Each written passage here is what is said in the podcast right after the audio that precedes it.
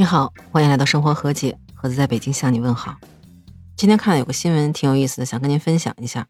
这事儿是这样的：最近湖北十堰有个小伙子，感觉自己胸痛有一个多月，结果去了好几家医院，也没诊断出具体是什么原因。最后是做了肺部 CT，才发现原来他得的是一种叫肺吸虫病的病。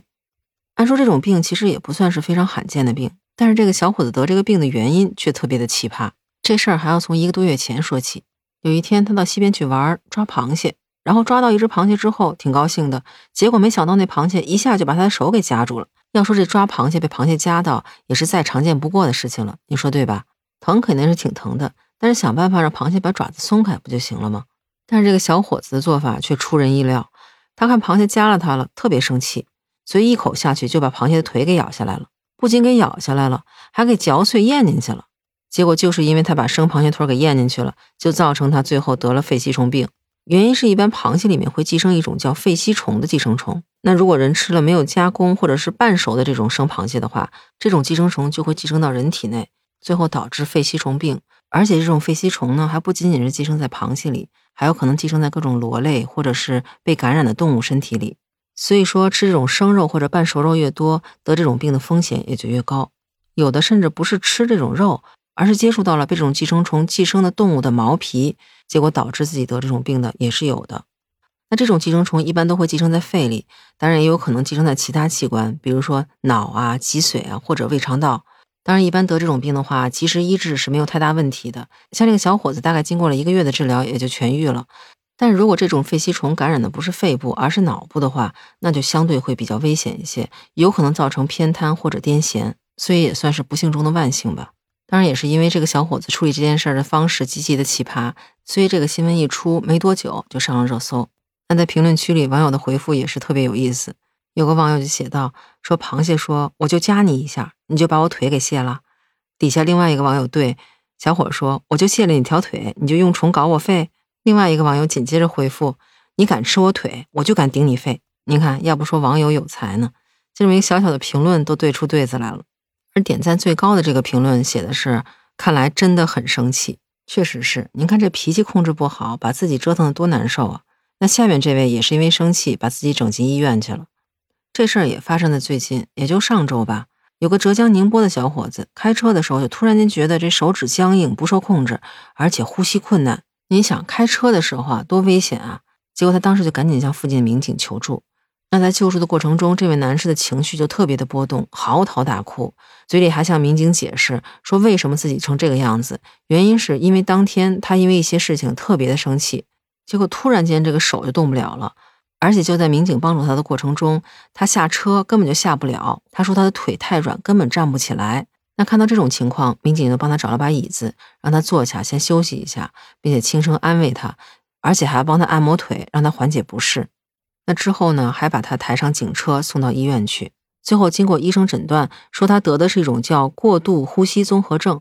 这种病造成的原因，就是因为他生气，造成情绪特别波动，呼吸的节奏也变得特别的快。而就是因为这种换气过度，超过了生理代谢的需要，就造成了一种叫呼吸性碱中毒，就会让人心跳加速、心悸、出汗、手脚麻木，甚至还有像他这样的四肢抽搐的情况。您看这生气真的要不得。要说这前两个都属于巧合的话，那咱们再看看这各国科学家对生气的研究，就知道这生气对身体到底有多大伤害了。那像《生命时报》就曾经披露过，说有一个报告是汇总了来自美国、欧洲、亚洲还有澳洲的四十四项研究报告，显示说没有心脏病的成年人里，爱生气的这波人得心脏病的风险要比其他人高出百分之十九。而有一位在美国纽约西奈山医学院的教授，叫马克巴比亚斯基，曾经做过这么一项研究，发现这生气会引起交感神经兴奋，然后呢就会导致胃肠血流降低，蠕动也减速，这样的话就会造成人食欲不振，有时候严重的时候还会引起胃溃疡。那在哈佛大学也曾经做过这么一项研究，说如果你回想一下自己生气的经历，都有可能会让你的免疫系统功能受到长达六个小时的抑制。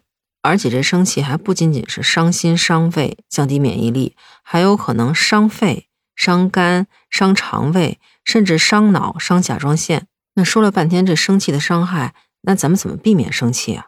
这儿给您介绍三个小方法，希望对您有帮助。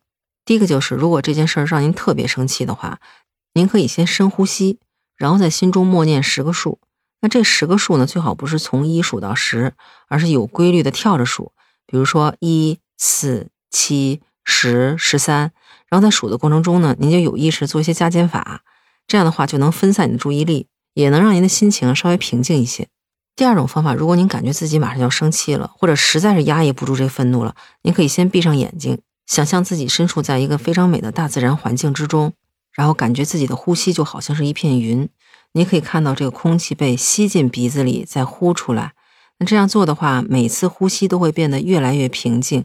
那随着呼吸变得越来越平静，您的这个愤怒也会随之慢慢的消退。那第三种方法呢？您可以尝试去运动。那锻炼呢，可以帮助你平复你的心情，减少愤怒，而且运动过程中会分泌多巴胺嘛，会让你的心情稍微舒畅一些。比如说，可以出去散散步啊，骑骑自行车啊，或者是去健身房举举铁、做做操，发泄一下。另外，如果您在气头上，千万别做以下这六件事儿。第一个就是别带气入睡。您如果带气入睡的话，对身体的伤害非常的大，也有可能会影响您的睡眠质量，会导致失眠。第二个就是别把怒火转向其他人，这就是所谓的黑猫效应嘛。当一个人很生气，踢了街边的一只黑猫，结果发生了一连串的反应，导致了一场车祸。虽然说当时瞬时的情绪是发泄出去了，但是最后导致的结果可能是你无法预期的。有时候不仅会伤害别人，也会伤害到自己。第三是不要暴饮暴食，有些人一生气就开始猛吃，当时心情可能是愉悦了，但是带来的结果就是体重增大、营养过剩，对身体也是非常不好的。第四个是继续争吵，那因为大家都在气头上嘛，所以再争吵是没有任何意义的。那个时候的争吵早就脱离了问题本身了，所以就会变成毫无意义的相互伤害和指责。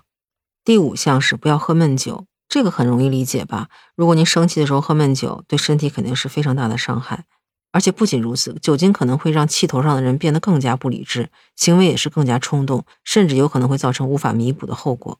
最后一点是，如果您在气头上，千万不要做很重大的决定，因为人在愤怒的时候，这个理智往往会被情绪所取代。所以根本没有办法做出正确的判断。所以说，如果是做重大的决定的话，务必使自己的心情平静下来之后再做慎重的决定。其实，愤怒是生活中非常常见的一种情绪，但如果咱们不尝试着去控制它的话，肯定会对咱们的生活和身体造成一定的伤害。那说到这儿啊，不知道这期内容对您有没有帮助？您有没有什么好的控制情绪的方法？也欢迎在评论区告诉我。如果您喜欢我的节目，也欢迎订阅、评价我的专辑。那咱们今儿就聊到这儿，下期见，拜拜。